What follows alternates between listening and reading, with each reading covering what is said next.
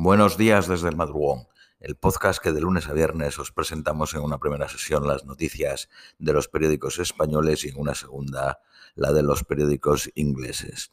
Vamos con las de hoy lunes 14 de noviembre a la 1 y 56 de la mañana en España. Periódico El País. Los demócratas mantienen el control del Senado, lo que facilitará a Biden la segunda mitad de su mandato. Un atentado en una céntrica avenida peatonal de Estambul causa varios muertos y medio centenar de heridos. La causante es, según el gobierno turco, una terrorista suicida. La cumbre en Camboya de países del sudeste asiático, ASEAN, en la que ha participado Estados Unidos, China y Japón, antesala del G20, termina sin comunicado conjunto por el veto ruso a la referencia al conflicto. Rusia reclama que el G20 se centre en amenazas reales, no imaginarias.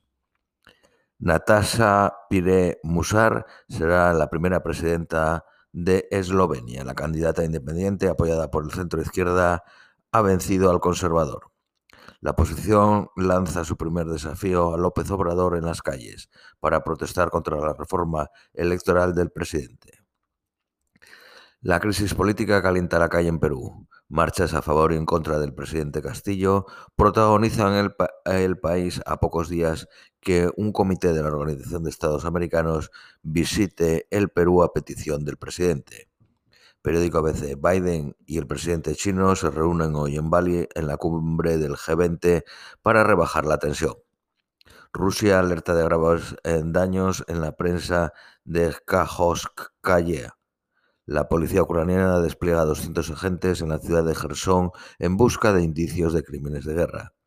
El artista callejero Bansky sorprende con una nueva obra en Ucrania en un edificio bombardeado por Rusia. Alemania enviará a Ucrania mil millones adicionales para ciberdefensa y documentación de crímenes de guerra. Muere en un aeropuerto de París el refugiado iraní que inspiró la película La Terminal. Alemania aplaza tres meses y medio el abandono definitivo de la energía nuclear. Periódico El Economista. Los costes ocultos de la nueva eh, tarifa para comunidades con calificación eh, central con el objeto de ahorrar un 50% eh, en la factura. Esos costes son los medidores individuales, tienen un coste base de hasta 210 euros al año por hogar. Burger King compra 6.000 motos eléctricas para el reparto. Norauto eh, de mantenimiento de vehículos planea abrir 30 centros en España y crecer en el autolavado. Ahora tiene 90 autocentros. ArcelorMittal tiene en Asturias la fábrica más contaminante de España. Periódico Cinco Días. Telefónica incrementa la inversión en Venezuela 270 millones de dólares tras una década de parón. Empieza el paro del transporte que podría costar 600 millones al día. Periódico La Razón. Biden retiene el Senado por la mínima al conseguir Nevada, con una diferencia de 0.7% en los votos. Mantendrá su agenda legislativa y controlará la designación de jueces. Donald Trump mantiene su anuncio del martes a pesar de la crisis abierta del Partido Republicano. Vamos con las noticias nacionales españolas. Periódico ABC. La izquierda usa la sanidad como acto de fuerza contra Ayuso manifestación masiva en Madrid en una protesta transversal que fue más allá de la situación sanitaria.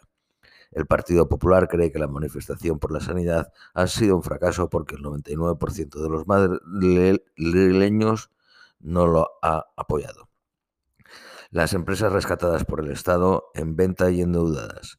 Air Europa, Duro Felguera, Plus Ultra o Aboris no remontan pese a la inyección de dinero, lo que hace casi inviable que puedan devolver las ayudas. El gobierno se escuda en escala republicana para reducir la malversación y eh, rescatar a Griñán, Junqueras y Puigdemont. Periódico El País. La Asamblea Nacional Catalana convoca una manifestación contra la reforma del Código Penal que defiende Esquerra Republicana y critican Junts y la CUP. Vox llama a Partido Popular y a Ciudadanos a sumarse a su movilización para que caiga el gobierno. Los partidos de izquierda afirman que la manifestación es una moción de censura ciudadana a seis meses de los comicios municipales y autonómicas del 28 de mayo. La delegación del gobierno cifra la asistencia en 200.000 personas, los organizadores en 670.000. Periódico La Razón. En una encuesta para este periódico, primer impacto de la sedición. Sánchez cae y Feijó sube. El Partido eh, Socialista se deja un escaño ganado por el Partido Popular que con voz alcanzarían los 186 diputados. Los socialistas pierden un millón de votos y hasta 30 escaños desde las generales del 2019. La Marea Blanca regresa con una protesta política contra Ayuso y para expresar su apoyo a la atención primaria. Esto es todo por hoy, os deseamos un feliz lunes y os esperamos mañana martes.